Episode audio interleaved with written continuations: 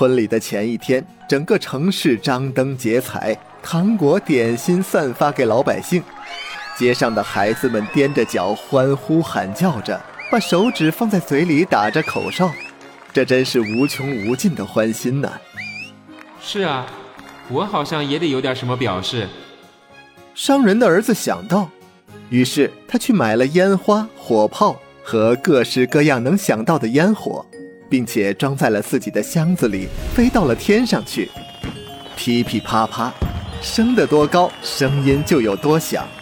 所有的土耳其人看见他放的烟花都雀跃不已，他们的拖鞋呀都飞到了耳朵跟前。这么光彩的天景，他们从来没有见过。现在他们明白了，这是土耳其的神要去公主啊！商人的儿子就这样坐在他的箱子里。回到了树林里落下，他马上想到：我得进城去看看，去听一下到底是什么效果。他很想去看看，这自然是很合理的。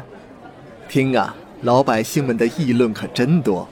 他问到的每一个人都在讲述他自己看到的情景，不过所有的人都非常的开心。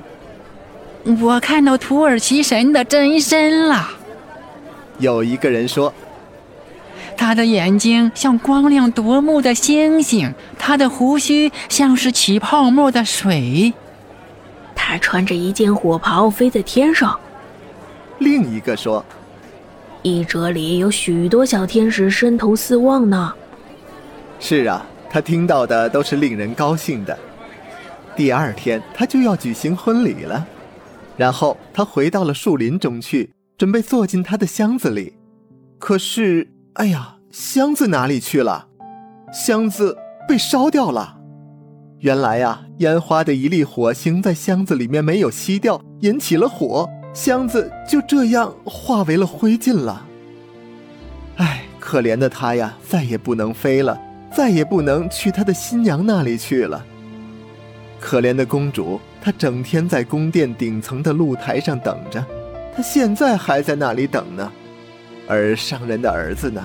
他浪迹天涯，到处去讲他的故事，但是他的故事再也不像他关于柴火的故事那么有趣了。